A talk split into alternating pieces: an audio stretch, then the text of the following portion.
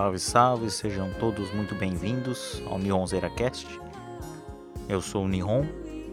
Estamos aí no terceiro episódio, trazendo aí várias entrevistas, curiosidades, personalidades brasileiras e internacionais, pessoas que de certa forma impactam culturalmente. E hoje não vai ser de forma diferente. Vamos trazer também mais uma figura impactante, relevante na cultura brasileira.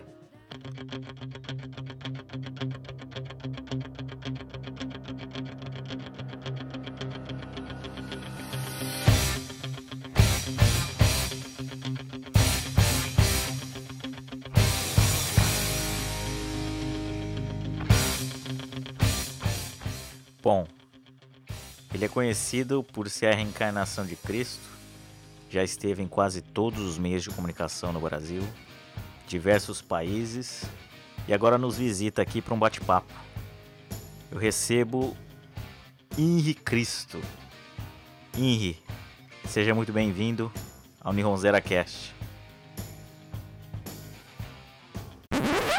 Então, é, só lembrando que antes do Henry começar a responder as suas perguntas, ele vai invocar o Senhor Deus, hum. tá? E proferir uma pequena dissertação que tem a ver com a realidade mística dele, tá? Tudo bem. Que paz seja com todos.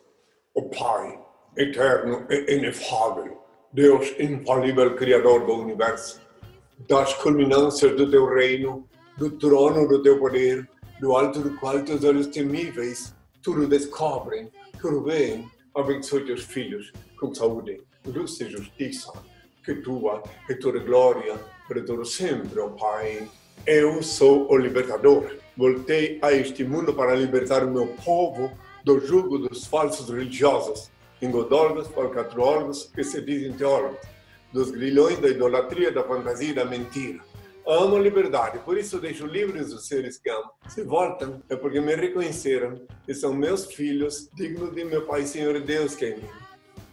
Então, eu, não vou, eu não vou eu interromper minha dissertação, vou logo para as perguntas. Fique à vontade, seja muito bem-vindo.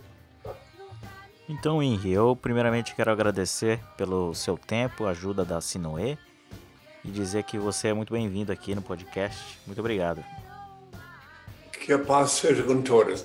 Depois, no final do nosso colóquio, se houver possibilidade, eu ainda vou invocar o Pai, pedir uma bênção para todos os que me ouvem e ainda proferir uma pequena mensagem referente ao amor de Deus. Claro, claro. No final vai ter um espaço para poder finalizar com qualquer mensagem. Aí você fica à vontade de falar. Mas indo para nossa primeira pergunta. Eu acho que é quase impossível uma pessoa de 20, 30 anos não saber quem é o Inri. Eu acho que você é uma das pessoas que já esteve em todos os programas, todas as, as mídias, de, de todas as formas possíveis. Né? E, mas de qualquer forma, eu quero começar uma introdução, uma forma de você contar para as pessoas quem é você, para quem nunca ouviu falar, quem é em Cristo. Eu sou o libertador, voltei a este mundo para libertar o meu povo do jugo dos falsos religiosos, engodólogos, falcatrólogos, que se dizem teólogos, dos grilhões da idolatria, da fantasia e da mentira. Amo a liberdade, por isso deixo livres os seres que amo. Se voltam, é porque me reconheceram e são meus filhos, dignos de meu Pai Senhor Deus quem Amar é dar tudo sem nada exigir em troca. Agora que ouvis falar de guerras, reino contra reino, nação contra nação, tempestades, terremotos, inundações, pestilências, fomes. Lembrai-vos que eu disse que seria apenas o princípio da dor. Agora, qualquer pergunta que quiseres fazer para mim, faça, que eu te respondo. Nihon, que é de, abreviativo de Nihondin, ou não? Isso, exatamente. Na realidade, Nihon seria Japão Sim. em japonês, né? Sim, mas não é abreviação de Nihondin, que quer dizer japonês? Exato, exato. Então, Exatamente. Eu, eu tenho alguma uh, algum conhecimento, eu tive alguma experiência com japonês. Eu tenho uma ligação com japonês. Eu hum. tive uma secretária japonesa durante seis anos que veio aí do Japão. Ah. Isso, isso é nos idos, isso é nos idos dos anos 60, 70, entendeu? É que eu vivo vida pública. Eu vivo vida pública há mais de 50 anos, né? Essa japonesa se chamava Mutsumi Ogura. Ela foi minha secretária durante muitos anos. Mas ela era descendente, residente no Brasil, japonesa? Não, ela veio aí do Japão. Ela veio Ah, criança tá. com a família. O, Entendi. o genitor dela se chamava Tatsumi Ogura. Olha só. Acho que essa informação ninguém sabia, né? Pois é, umas coincidências que existem, né? Aí eu tive a ocasião de de conhecer um pouco da cultura japonesa, né? Ai, que legal. Misoshiro, etc. Né? Não, depois eu quero perguntar mais sobre o Japão, o que, que você sabe, né? Mas a princípio eu queria perguntar uma coisa sobre o seu nome. Seu nome real mesmo. Digamos assim, nessa reencarnação. Não sei se você gosta, se você compartilha, se fala sobre. Muitas pessoas perguntam qual que é o nome do Inri de verdade, né? Pois é, meu nome é Inri, vou te aqui. Meu nome é Inri. Inri é o nome que eu paguei com meu sangue na cruz. I-N-R-I. Inri. Certo. Ninguém é obrigado a crer, mas eu sou o mesmo Cristo que crucificaram. Eu, a minha, eu tenho uma longa história, né, que não dá para explicar assim em poucas palavras. Eu comecei minha vida pública em 20 de março de 1969. Olha bem, faz tempo, né? E daí, desde então, caminhei sobre a terra, percorri todo o Brasil, América Latina toda, depois fui para a Europa, fui expulso da Inglaterra, vivi sete meses na França, onde eu convivi com a- uma realidade diferente da do Brasil, né? Enfim, é uma história muito comprida minha. E eu tô tendo Sim. gosto de falar contigo, porque tu estás aí no Japão, né? Minha primeira experiência. Uma vez um, um jornalista japonês pediu uma entrevista comigo, depois ele foi impedido de prosseguir, proceder. Agora tu estás aí, né? De proceder. E tu estás aí, quem sabe lá, tu consegue despertar algumas consciências nipônicas, né? Sim, sim, você é o nosso convidado aqui, né? Fica à vontade de falar. E se a mensagem chegar a Isso, então pessoas daqui, Pronto. O importante é que a verdade seja dita e ouvida, né? Mas o, o nome você, assim, não fica confortável em dizer. O nome, assim, terreno, assim, digamos, né? Ah, não, eu quando criança eu compreendi, não, não tenho nada a esconder de ninguém. Quando criança fui registrado em Ah. 22 de março de 48 com o nome de Álvaro, mas acontece que esse é o prenome. Juridicamente meu nome é Henri Cristo. Álvaro é Cristo, entendi. Álvaro é prenome e nome de família Certo. Tais. Então, meu nome inteiro, Álvaro Uhum. Henri Cristo Tais. Isso é o que está no meu passaporte, no meu documento, tudo, né? Eu tive aqui, Uhum. no- já que tu quiser saber de nome, eu tive aqui no Brasil, eu atravessei aqui Uhum. no Brasil um processo de falsidade ideológica, ideológica que se Uhum. arrastou durante 10 anos na Polícia Federal, onde as autoridades judiciárias no ano 2000, no dia 24 de outubro do ano 2000, acharam por bem inspiradas pelo Criador que meu nome é Henrique. Então, prenome Álvaro e nome de família Tais. Meu nome oficialmente é Henrique. Deu para entender bem? Sim, sim, ficou bem claro. Então,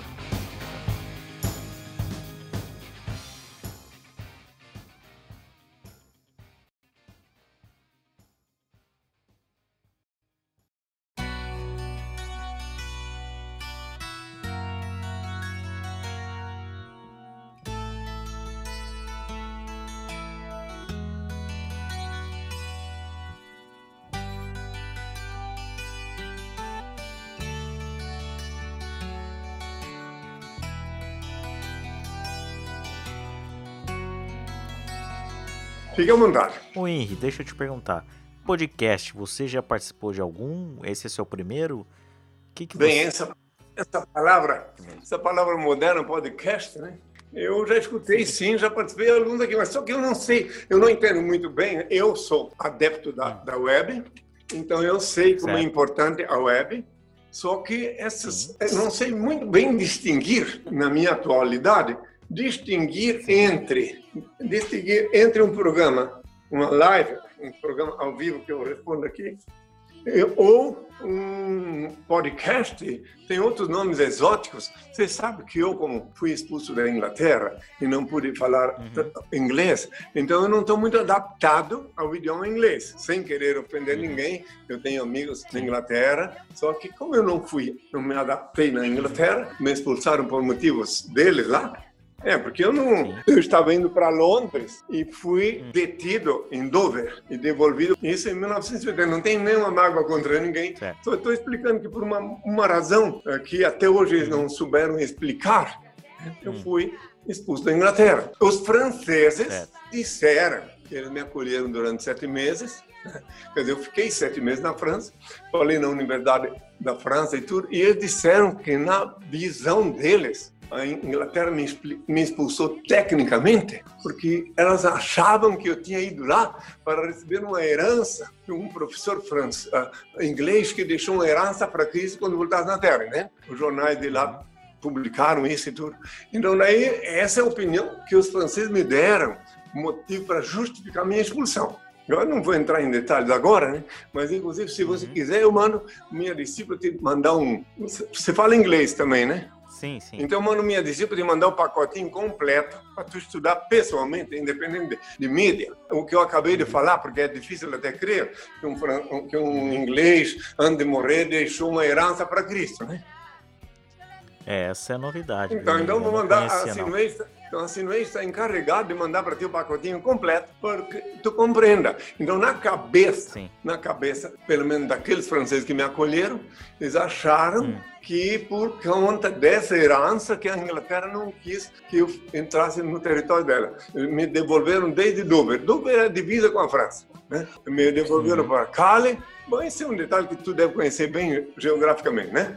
Ficamos a, sim, sim, sim, vamos a responder. Eu sei que tu vai editar essa matéria e faça que Deus te inspire para fazer uma boa edição e vamos adiante. Mas não esqueça se não de mandar para ele o pacote completo com aquelas informações viu?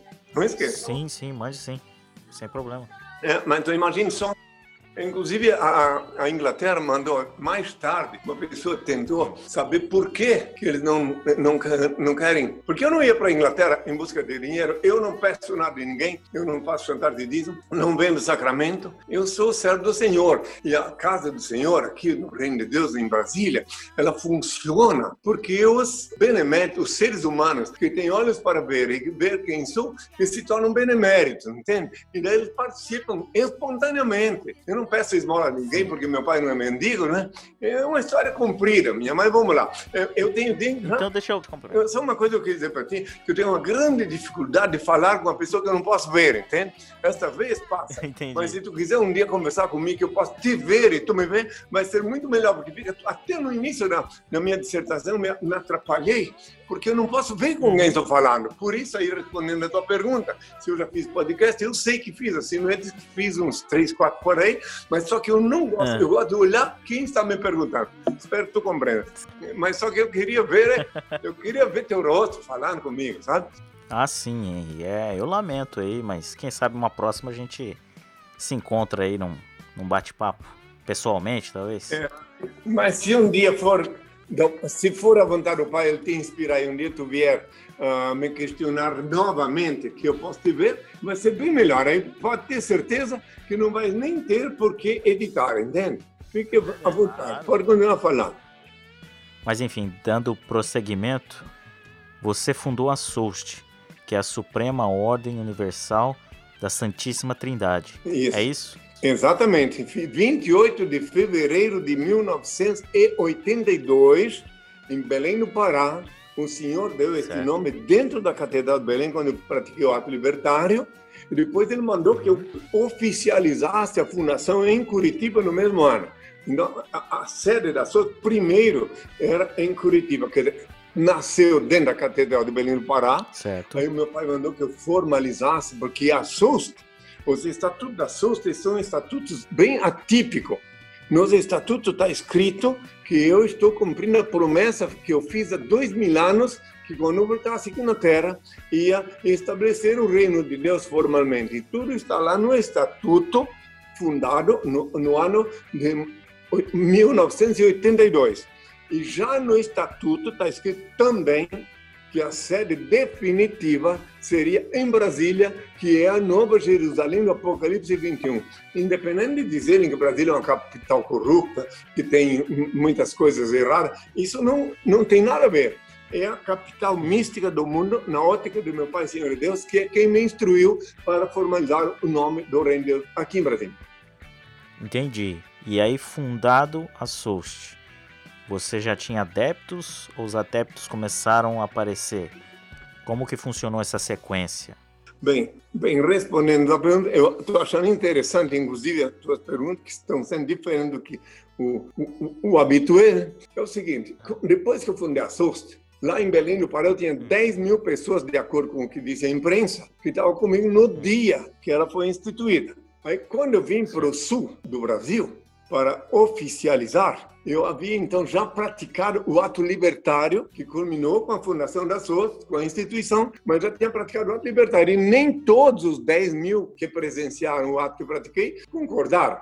Tinha muitos que estavam com um fanatismo muito arraigado no interior, estavam muito escravos da idolatria. Então é claro que daí só uma minoria me acompanhou respondendo a tua pergunta. Então, na ocasião da fundação, ainda além de que foi em Curitiba, fundação formal, e a instituição em Belém do Pará Catedral. Se você olhar melhor minha história inteira, que está disponível, aí tu vai compreender melhor como é que a coisa funcionou, entende? Por exemplo, para que eu pudesse reunir 10 mil pessoas na Praça Dom Pedro II, lá de Belém, eu falei durante três horas ao vivo na TV Guajará, canal 4 de Belém. Foi assim, só para tu entender, já que tu queres saber dessa parte das raízes da SUS, numa quarta-feira, às 9 horas da noite daquele ano de 82, numa quarta-feira eu falei das 9 às 10 na TV Guajará, respondendo perguntas. Na quinta-feira eu falei das 9 às 11. E na sexta-feira eu falei das 9 às 12 ao vivo. É que aquela televisão pertencia a um senador da República, que ele era independente. E ele me deixou falar à vontade. Quem dirigia a televisão era a esposa dele. Então daí eu falei à vontade. Aí por este motivo que o povo se juntou comigo na Praça Dom Pedro II, que fica próxima da Catedral de Belém do Pará. Se você quiser olhar na internet, você pode ver esses detalhes aí. E daí, então, depois da fundação, que eu arranquei o bonequinho da cruz, expliquei que eu não sou um boneco de gesso, e sim, sou aqui de carne osso. Meu pai ordenou que eu subisse no altar, subi no altar, e lá de cima eu falava ao povo, preste atenção nas fotos que tu vai entender melhor. Está tudo disponível na internet para quem quiser ver. Bem, vamos lá. Então, acho que mais ou menos eu te dei uma uma base, como é que nasceu Sim. a SOST. Aí depois, Sim. para continuar a SOST, fui convidado pelos franceses, voltei à França, e daí eles se reuniam comigo, fundei uma sucursal lá na França, e eles vinham para o Brasil e ajudavam. E assim foi indo a, a, a Nos anos 80, lá pelo final dos anos 80, começaram uma campanha de difamação contra mim aqui no Brasil, que culminou com aquele processo de falsidade ideológica que eu acabei de falar. E daí, então, é claro que eu tive que me concentrar aqui no Brasil. Eu fiquei no Brasil esse... Tá, mas depois que você voltou da França, foi quando você se instalou em Brasília ou não? Foi um pouco depois? Não, eu fui para a França de Curitiba. Tu, tu és brasileiro, ah. tu sabe que Curitiba é a capital do estado Sim. do Paraná, certo? Considera sim, sim. Considerada aqui no Brasil capital cobaia. Então eu estava em Curitiba sediado lá durante 24 anos. Eu só vim para Brasília. Meu pai disse que eu só podia transferir a sede para Brasília quando as autoridades reconhecessem meu nome como Henrique Cristo, que tinha terminado então a parte mais cruciante da reprovação prevista em Lucas 17, versículo 25 a 35, que a priori eu seria rejeitado por minha geração. Então, aí depois que as autoridades judiciárias reconheceram a minha condição, meu nome, aí eles que era a hora de uhum. transferir a sede para Brasília. Aí, no, no, no, ano 2006, em maio do ano 2006, viemos para Brasília. Eu e aqueles que fazem parte do corpo eclesiástico das outras, que fazem parte da diretoria, os meus discípulos mais próximos, que têm discípulos eclesiásticos e discípulos ecléticos. Ecléticos são os que vivem lá fora, que fazem a provedoria da casa do Senhor, e eclesiásticos são esses que fizeram um juramento para o Senhor, de fidelidade ao Senhor, e que estão a serviço da casa do Senhor. Deu para entender? Certo. Sim, sim. E, e esses, esses discípulos é, são os que a gente vê, às vezes, em programas de TV, aqueles que moram com você Exatamente. Na, nessa residência de Brasília, né? Exatamente. Então são é discípulos e discípulas, né? Sim. Não, essa que era uma pergunta. A gente repara que talvez 80%, pela que a gente vê, são mulheres. Por que, que a maioria seriam mulheres? Nova uma pergunta interessante para responder, porque quem quiser saber a verdade tem que questionar, que é o que tu estás fazendo. Sim. Então, há dois mil anos, quando ninguém, é obrigado, reitero uma vez mais, há dois mil anos, Sim. por ocasião da crucificação, os meus discípulos homens, que ah, naquele tempo não podia ter discípula mulher, tinha seguidora, só tinha discípulos homens. Na hora do vamos ver, fugiram, sobrou um só, né? o João. E o restante, óbvio, porque a mesma razão que não podia ter discípula, também era a razão que os discípulos homens seriam hostilizados na ocasião da crucificação. Por isso que o Pedro me negou três vezes. Ficou só o João, que depois veio morar comigo aqui no Brasil, porque reencarnou na França e morou comigo aqui. Ele era um professor de ciências humanas na França. Ele veio morar comigo aqui no Brasil até a véspera de partir. Ele era mais de idade que eu. Muito bem, então aí mais discípulos do que discípulos, porque como há dois mil anos elas ficaram perto de mim na cruz, batendo no peito. E, enfim, aí o Senhor agraciou-as com o direito de igualdade hum. com os homens. Haja visto que no ano que eu nasci, a ONU, porque eu nasci no ano, estava previsto que só, Israel só teria um país de novo quando eu voltasse na Terra. E no ano 48, quando eu voltei na Terra, reencarnei, então eles oficializaram o país deles lá. E justo neste ano que a ONU proclamou o direito de igualdade para as mulheres, foi justamente o ano, meses depois de que eu reencarnei aqui na terra de Santa Cruz. Sim. Vamos lá, pode sim, continuar sim. perguntando. Se eu, se eu faltar alguma tá. coisa de pergunta, de resposta, tu pergunta novo que eu respondo. Tá, até perfeito. E assim, é, nessa questão dos, dos seguidores, né? É, quando a pessoa se torna um seguidor mais próximo, que chega a morar aí na residência, ela passa a morar aí. E como é que funciona a logística? É, a pessoa mora 24 horas direto? Então, se ela quiser sair, ela sai? Interessante. É, como é que funciona essa logística? Então, assim, aqui, aqui no Reino de Deus, hum. a logística é completamente atípica. A logística, o sistema, esse aqui é um sistema completamente diferente dos convencionais. Primeiro, que para alguém conseguir vir morar aqui comigo, passa por um processo. Um processo de neófito ou neófita, depois de neófito se torna aspirante, depois de aspirante, se ela tem vocação, ela ou ele tem vocação, que ela ah, outra coisa, só pode viver aqui dentro comigo quem sabe quem eu sou. Por exemplo, uma pessoa que apenas crê em mim não pode morar aqui. A pessoa pode ter comigo certo. aqui dentro, por exemplo, assim, não ele está comigo há mais de 20 anos. Então ela sabe quem sou, porque quando a pessoa apenas crê, a crença gera até fanatismo. A pessoa tem Sim. consciência da minha identidade, ela é diferente. O que crê de manhã de tarde pode descrer, que foi o caso de Judas Iscariotes. Agora, quem sabe de manhã de tarde também sabe, continua sabendo de noite, e no dia seguinte, depois que a pessoa sabe, que ela descobre, é uma coisa, é uma descoberta, uma descoberta de consciência. Daí, porque junto com a descoberta da minha identidade, ela descobre também quem me enviou aqui na Terra. Por isso que quando ela faz o juramento de fidelidade ao Senhor, eu sou obrigado a estar ausente por ordem dele. O juramento tem que ser feito para ele, não para mim. Certo. Então é uma coisa meio você... comprida. Vamos adiante. a pergunta seria mais assim, é, como que funciona toda a logística Fica à vontade. dos estudantes? Se é uma palestra que você dá, se é um curso, se você se comunica pela internet, se essas pessoas visitam pessoalmente você aí. É, essa seria a dúvida, né? Não, não. É aqui. Antes era em Curitiba, agora é aqui. As pessoas que deveram. A, a, a gente nota quando ela tem uma inquietude, quando tem um primeiro encontro, uma, a, que ela tem assim a flor dentro dela, um, um despertar, uma consciência. Porque aqui não é como nas, aqui não é uma religião.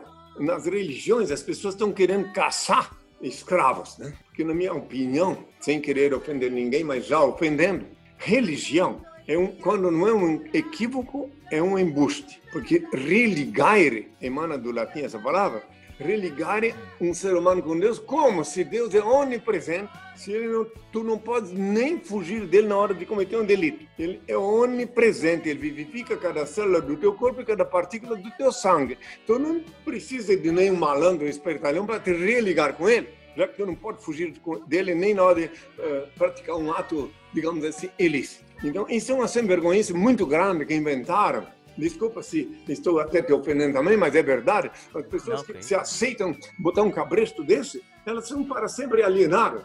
Então, eu sou libertador e estou aqui para ensinar o ser humano da parte do meu Pai, Senhor Deus, a viver livre. Por isso que há dois mil anos já me odiaram tanto que eu ensinei a rezar no quarto com a porta fechada, falar com ele diretamente, sem intermediário. Entendeu? Entendi, perfeitamente. E, e, falando dessa situação, digamos que você recebe os, os discípulos ou aspirantes a discípulos, seguidores, como que tá essa situação em tempos de Covid? As pessoas é, vão aí com certa frequência? É, os cuidados necessários estão acontecendo? Conta um pouco pra gente. Bem, é natural que aqui no Reino de Deus, todos os que aqui vivem são pessoas racionais que acompanham. Aqui é obrigatório acompanhar a mídia. Não pode ter ninguém certo. aqui alienado, é, é, esquisito. Aqui todo mundo tem que ter consciência do que acontece no mundo, sabe? Tem, tem que acompanhar o que acontece no mundo. Por isso que aqui na casa do Senhor tem aparelhos todo esse tipo de aparelho concernente à comunicação, aqui tem, obrigatoriamente, porque ninguém pode dizer eu não sei, eu, ah, eu não sabia. Porque todo mundo tem que saber o que está acontecendo no mundo. Então, esse Covid, né, que eu considero, eu digo Covid, que é um Covid de lobo, que prepararam isso em laboratório para pegar os que são mais vulneráveis. Então, eu considero isso, inclusive, uma coisa que eu já anunciei há dois mil anos que eu disse, quando me perguntaram quais os sinais da tua volta, eu disse, quando ouvir de falar de guerras, rumores de guerras, reino contra reino, nação contra nação, tempestades, terremotos, inundações, pestilências, é apenas o princípio das dores, fomes, que a fome também é gerada pela pestilência.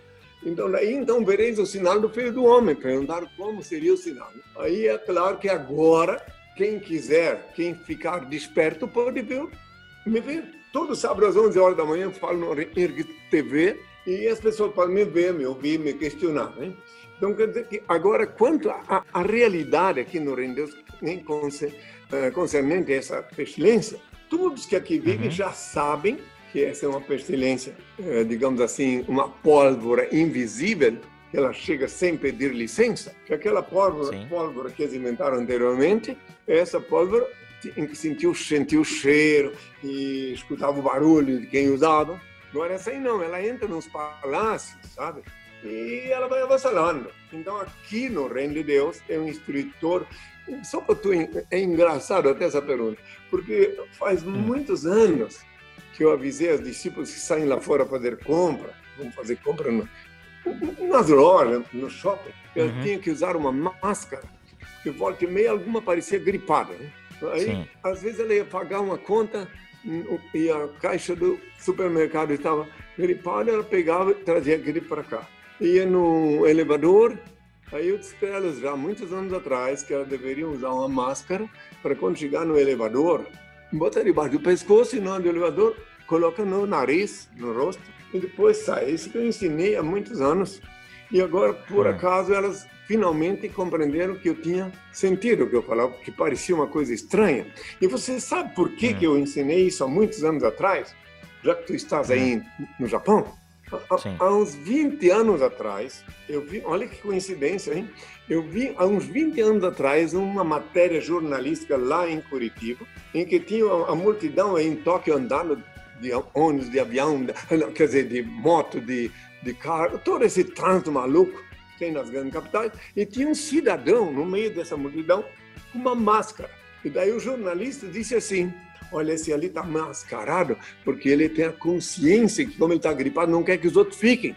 Eu achei isso tão interessante que eu adotei isso para os meus aqui, só que nem todos, no início, não gostavam de usar. Poxa, vão, vai chamar a atenção sair no shopping de máscara. Mas depois. Hum que apareceu essa coisa aí, daí se lembraram e agora piorou. Normal aqui no Brasil, agora todo mundo, quase todo mundo usa isso, né? Vamos lá, fica à vontade para perguntar. Fica à vontade, tá? Tá.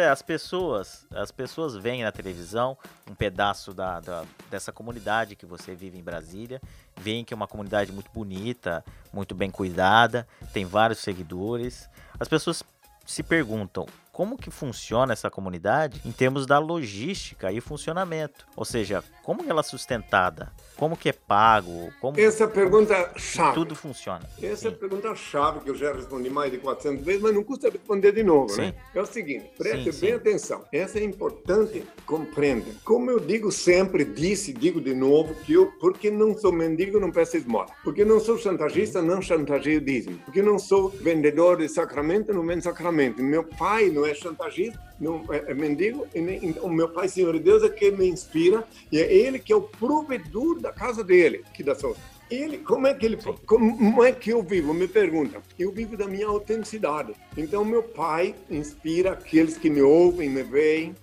faz com que eles entendam que aqui é a casa dele. E daí eles sentem vontade de saber como proceder. Então na internet tem uma página Certo. lá, tem um lugar onde está uma conta pública.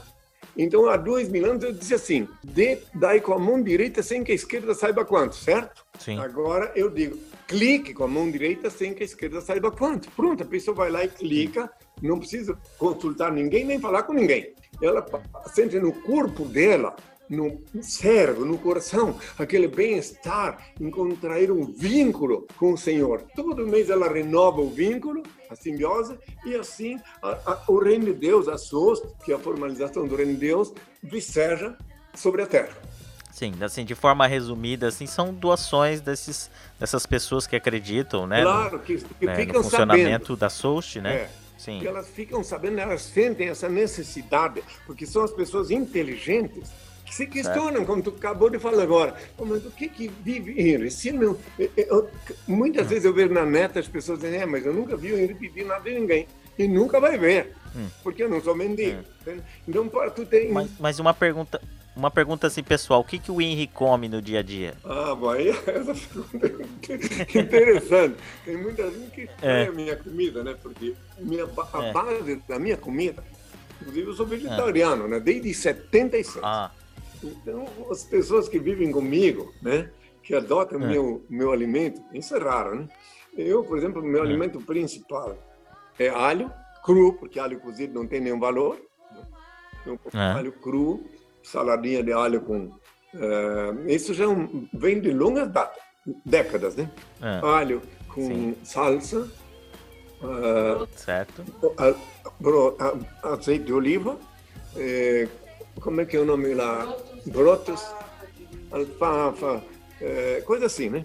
E, e aquela comida lá, lentilha, broto de lentilha Ah. também. Essas minhas comidas básicas, né? Então, eh, mas aí cada um come o que quiser.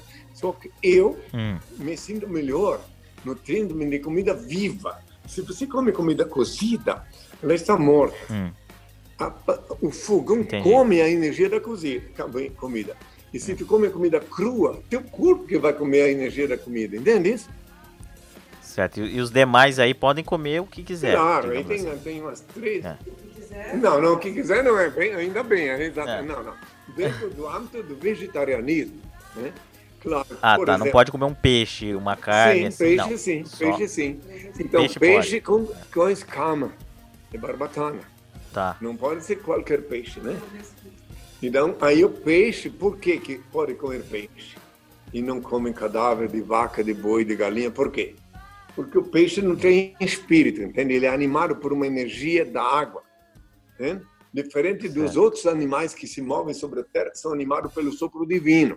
Então, a, a- a explicação racional por que nós não comemos carne, para tu entender melhor, é que, já que fizesse uma pergunta desse tipo, é que o animal, na hora que ele é assassinado, a vaca, o boi, a galinha, o peru, qualquer bicho, ele tem aquela agonia, que ele pressente que vai ser morto, ele tem aquela agonia, e aquela agonia endurece a carne deles, e daí ela vem para quem come. Aí a pessoa que come cadáver é ligeiramente mais ansiosa do que os outros. Deu para entender? Sim, sim, tá claro. Sem querer ofender ninguém, mas é a realidade. Eu, eu deixei de comer cadáver de galinha, de vaca, etc. Em 1976, no restaurante La Fiorentina, no Leme, no Rio de Janeiro. Eu disse, nunca mais vou comer carne. E comi um soufflé de espinafre na ocasião. E desde então, depois lá em São José da Costa Rica, o senhor me determinou que eu levasse como, assim, rigoroso o alho na minha comida, de manhã cedo principalmente, alho cru. Depois no México, quando estive lá e fiz um jejum de nove dias, em Teotihuacan, uhum. 50 quilômetros da capital, também lá eu tive a ocasião de descobrir como é que funciona o corpo por dentro. E aí fui obrigado a analisar bem, por ordem do Senhor, como eu devo me nutrir e ensinar os que vêm perto de mim para nutrir-se com saúde. É uma história comprida. Repito, se tu vier um dia aqui bater um papo comigo, Aí eu posso detalhar. A gente aprofunda. Minuciosamente, né? Que aqui tu vê, eu estou te olhando certo. aqui, né? Mas não está me vendo. Enfim, é, é, tu está entendendo, né? Um dia, se for contar sim, sim, a gente sim. encontra de outra forma. Me faz pergunta. Claro. Daqui a pouco eu vou pedir ao pai a benção, mas pode fazer mais perguntas. Tá, uma outra pergunta que eu queria fazer, Henri, é assim. É... A ideia, a gente vê os vídeos acho que uma parte do que da cultura que faz parte do, do INRI, das pessoas conhecem, são os vídeos das INRIZETs, que é aqueles vídeos musicais sim, que sim. fazem versões. As versões místicas. Isso. A, a, ideia de fazer esses vídeos musicais é do INRI ou das INRIZETs ou dos dois? Aliás, essa pergunta, é vem, essa pergunta vem de novo a calhar. Pergunta que eu tenho que reconhecer inteligente, que eu não tinha essa ideia. Quero deixar bem claro para ti. Eu não tinha essa é. ideia. Daí elas tiveram, e por incrível que pareça, a pessoa que mais fez essas músicas foi a Sinué. Uhum. Agora, depois, algumas vieram de São Paulo, né? Que um, um, jovem mandava de lá. Mas eu não tinha essa ideia, nem imaginava na minha cabeça, né? Meus discípulos cantando, entende? Aí, inclusive, daí uhum. depois elas cantaram as primeiras músicas, aí a mídia começou a se interessar, né? E aí fui, uhum. aí fui embora. Mas eu, Henrique Cristo, nunca tive essa ideia. Uhum. Agora, confesso que um dia eu conversei com elas sobre uma música, uhum. uh, a banda, né? Conversei com elas e disse que eu gostava, eu gostei dessa música que eu escutei ela lá no Rio Grande do Sul pela primeira vez em 1965. E daí elas fizeram uma, uma espécie de uma versão. É uma versão em cima daquilo ali. Aí depois ah. a coisa foi pegando jeito, enfim, e elas têm. É, isso é uma coisa que brotou lá dentro delas. E é claro que eu aprovei, é claro que eu participei, e é claro que eu ia junto com elas na televisão, quando a televisão me convidava e dizia que queria que as discípulas fossem junto, eu ia. Né? Mas tudo uma coisa que brotou Legal. assim naturalmente, né? Porque eu não tinha, sinceramente, Entendi. eu não tenho vocação para música, para cantar, eu só, eu só vinha ao mundo para falar. Mas elas tinham, hum. tem. Algumas delas continuam, de vez em quando, cantando alguma coisa, tá? Fique à vontade, viu? Daí eu, eu, eu, me recordo de, desde quando eu me conheço por gente, eu, eu vejo todos os programas de TV e você aparece em todos. Eu lembro de ter visto você no programa do Silvio Santos, no Jô Soares, no Ratinho, no Pânico. Olha só, quanta... Olha só, que interessante. fantástico. Que bom. Eu lembro de todos, é. eu vi todos. E tu moras aí no Japão é, quanto é, tempo? Eu moro aqui há seis anos. Ah, então tu é, morava aqui 30 anos pra cá. Então tu sim, sim, eu sou brasileiro brasileiro entendi, mesmo. Então... Entendi, entendi. Poxa, que bom, que bom que tu me acompanhou todo. E talvez também me via lá no programa do, do Serginho Groisman, talvez também, né? Serginho Groisman também, é. eu acho que tem mais que falta. Mas você foi em todos, hein? Eu acho que. Então, aqueles é que me convidaram. um programa que você não foi. Sempre, é. Mas sempre eles faz, davam um jeito de fazer umas chacotinhas, uma, uma bobagemzinha no meio para poder, para poder uh, continuar no ar, porque senão uh, o boicote. É, é o render o bloco, é, né? Senão o boicote. Fala? Eles falam. Senão o boicote imposto pela, pela Internacional Desinformação Organizada fecharia o programa. Hum. Então era assim. Sim. Então, nesses programas todos, você viu alguma situação que você não gostou? Você tem alguma memória ruim ou alguma memória muito boa desses programas? Ou todos foram positivos? Qual que foi o balancete de todas essas aparições? Primeiro, que eu só ia nesse programa porque eu tenho uma ordem hum. imperativa que devo hum. aparecer, né? devo. Hum. Então eu ia, assim como fui para a Alemanha, Portugal.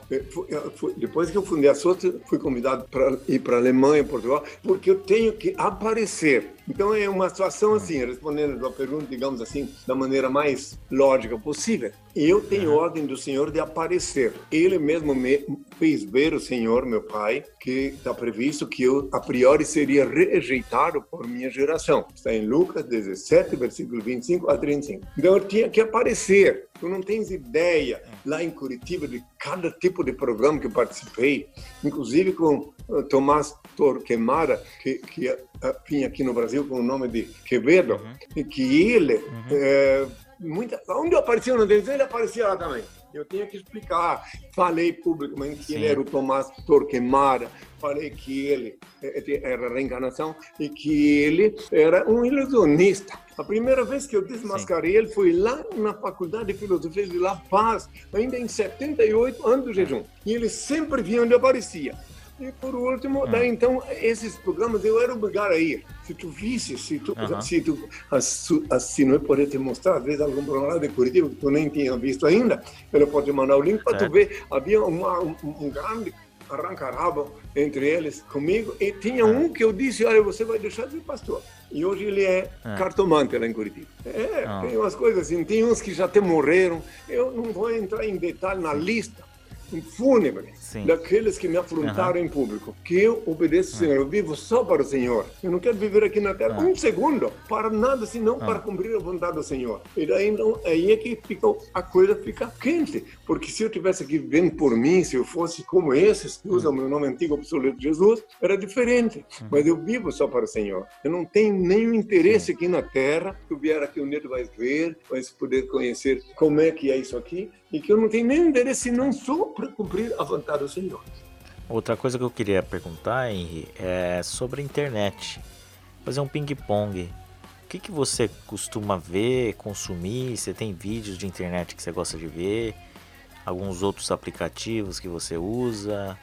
Twitter, é, TikTok? Claro, é, claro. Se tem a Twitch, no que a sábado. Twitch é uma ferramenta hoje. Sim usada para fazer online, streaming online? Isso no sábado aqui em Brasília, na SOST, é. no sábado, das 11 horas em diante, todo sábado fazem é. 10 anos, que todo sábado eu me apresento e respondo perguntas ao vivo, às vezes até duas horas. Até, dura duas horas às vezes, depende da circunstância. Então, quero deixar claro que eu estou por dentro, eu estou muito realista, sou muito realista em relação à mídia já que tu me fizeste uhum. a pergunta, quero dizer-te que, sem uh, sombra de dúvida, a web uhum. foi implantada aqui na Terra pelo Senhor, por, por, mais que ela é uma moeda de duas faces, mas a web uhum. vem se cumprir o que estava previsto sobre mim, que eu disse que todo olho me verá. E é só pela web que uhum. todo olho pode me ver. E que o meu cabelo estará branco da cor da neve. Está tudo no Apocalipse, pode olhar lá. E que então a web, ela é, para mim, ah, o instrumento que Deus instalou na Terra, inspirou os engenheiros a fazer, para que eu possa cumprir a minha missão aqui na Terra. Senão, como é que todo olho me vê? Apocalipse 1, 7, que todo olho me verá. E 1,14, que estarei com o cabelo branco da cor da neve, quando todos já verem. Ah, é. Facebook. Isso. Vem aqui falar, é. TikTok, fala, fala tudo que eu. E no sábado. Todos esses? Sim, to, no hum. sábado, às 11 horas, feitas transmissões no TikTok, no Twitter, via Periscope, Facebook e no henricristo.tv. Ah, perfeito. E Henrique TV no YouTube, né? Então, daí, aí, essa hum. é uma coisa, quem está falando aqui são as discípulas que estão encarregadas da comunicação, né? Fazem, certo. o, hum. que, como eu diria assim, dão são o suporte da comunicação no sábado quando eu vou Sim. falar à humanidade, né? Então aí está, mais ou menos isso.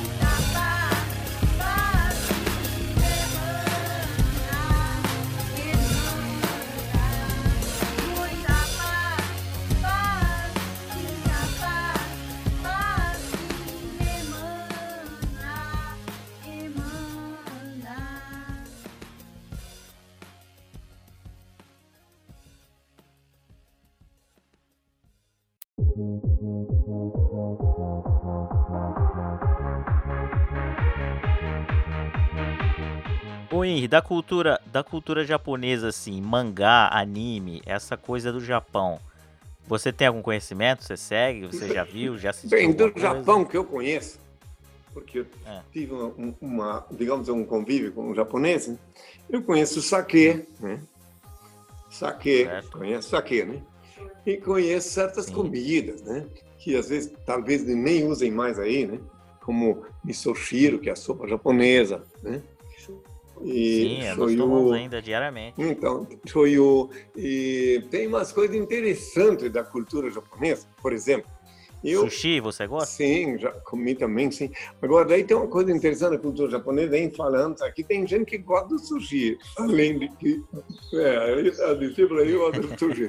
Agora, daí, além de tudo isso, tem uma recordação, que fui obrigado, hum. eu estudei história, sabe? Então, meu pai disse que eu tinha que hum. estudar história, e eu estudei história em todos os ângulos, né? Eu tenho em estudo de escola só três anos para alfabetização, mas daí eu estudei antropologia, biologia, enfim, estudei história. E daí uma coisa que me chamou certo. muita atenção é que os japoneses, na hora de decidir na guerra, hum. eles eh, tomavam um, um saquezinho assim para poder viajar mais rapidamente e com mais segurança hum. os kamikazes, né? Interessante. Hum. Eu, eu me interessei em estudar isso aí, sabe? Mais, mais vou... profundamente, né? Você já visitou o Japão ou ainda não? Não, um dia, eu sei que um dia eu vou passar por aí. Mas só por enquanto Sim. não, porque eu só vou nos países que me convocam, que me é. convidam e que coincidem que as condições sejam pro, propícias, né? Como eu te falei hum. que estive no ano 2000 na Alemanha, convidado pela RTL. Hum e na, no Portugal convidaram para a SIC. E depois, claro que quase que já fui para a França de novo, mas ainda não deu certo. Mas assim que der certo, porque eu também não viajo sozinho hoje em dia, né? Eu viajo com meu certo. Uhum.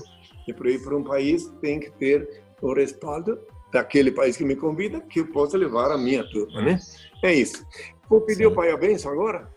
Bom, eu queria agradecer primeiro a presença do Henry foi muito legal, divertido o bate-papo. Eu gostei muito. Uma figura simpática. Eu acredito que todo mundo vai gostar dessa entrevista. Então eu vou deixar esse momento agora para o Henry dar o, sua mensagem final. Eu vou me despedir. Eu vou, antes de despedir, vou passar uma mensagem da parte do meu Senhor Deus e também depois pedir ao Pai a bênção, né? Então, aos que me ouvem, uma vez mais, meus filhos, eu quero deixar claro que ainda que rugir das procelas inumanas, o grunhir dos porcos e o latir dos cães, vos exorto uma vez mais, ajudai vosso irmão que segue o mesmo caminho à vossa semelhança. Ele é alguém em busca da verdade. Mesmo que não sorria, felicita-se com vosso sorriso.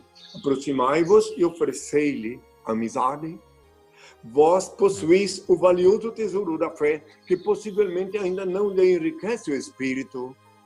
Vencei a antipatia que possa inspirar um primeiro encontro e aproximai-vos mais. Não vos impressioneis negativamente. Estes corações aguardam alguém. Despertai-os. Estas almas necessitam de auxílio. Socorrei-as. Não vos detenhais nas aparências. Há muitas enfermidades disfarçadas em tecidos caros. Não vos importeis se menosprezam vossa generosidade fraterna. Talvez estejam estes atormentados espirituais em busca de alguém que os esclareça e trate. Não vos arrependais se não vos recebem.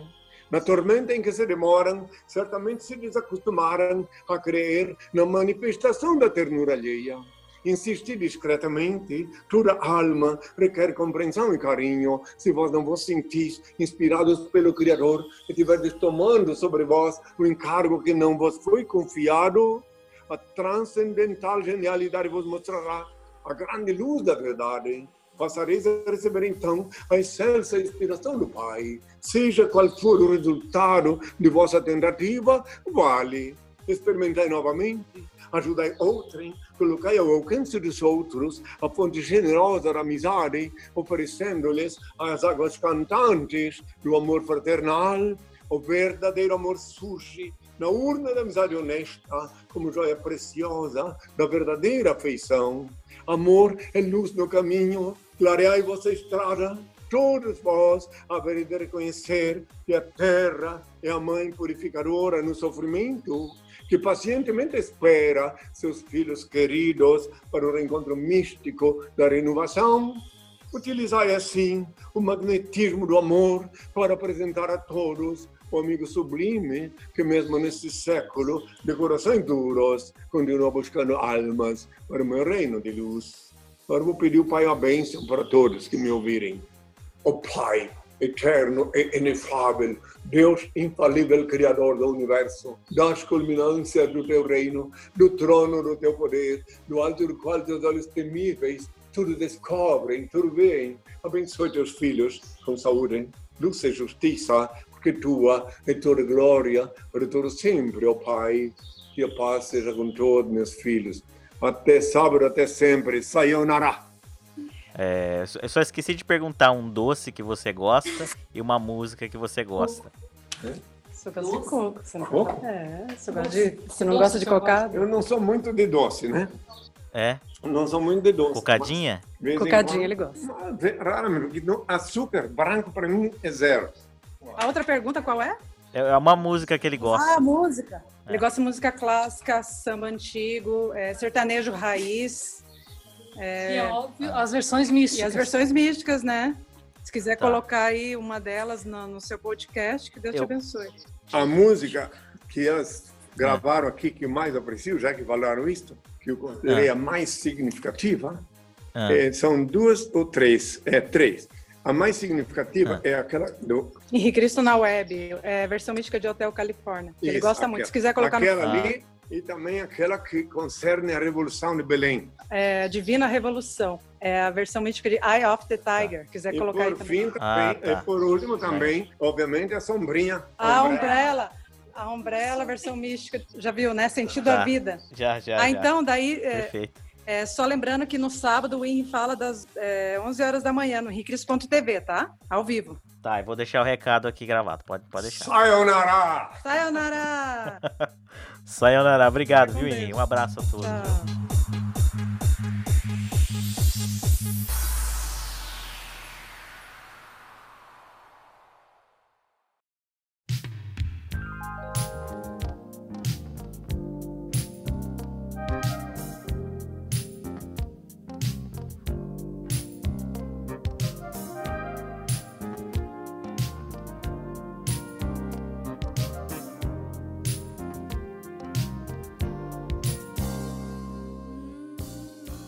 Esse foi mais um episódio do Ninhonzera Cast.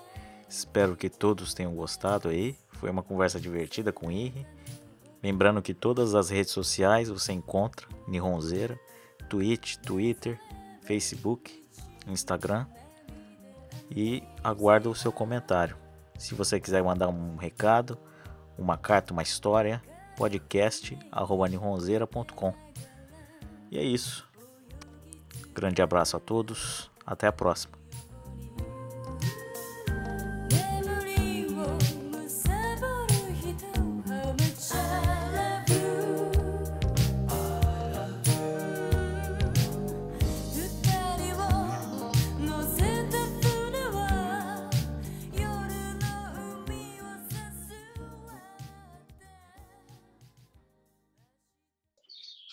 Tá, vem aqui falar comigo, vem aqui falar Comigo a gente conversa à vontade, tá?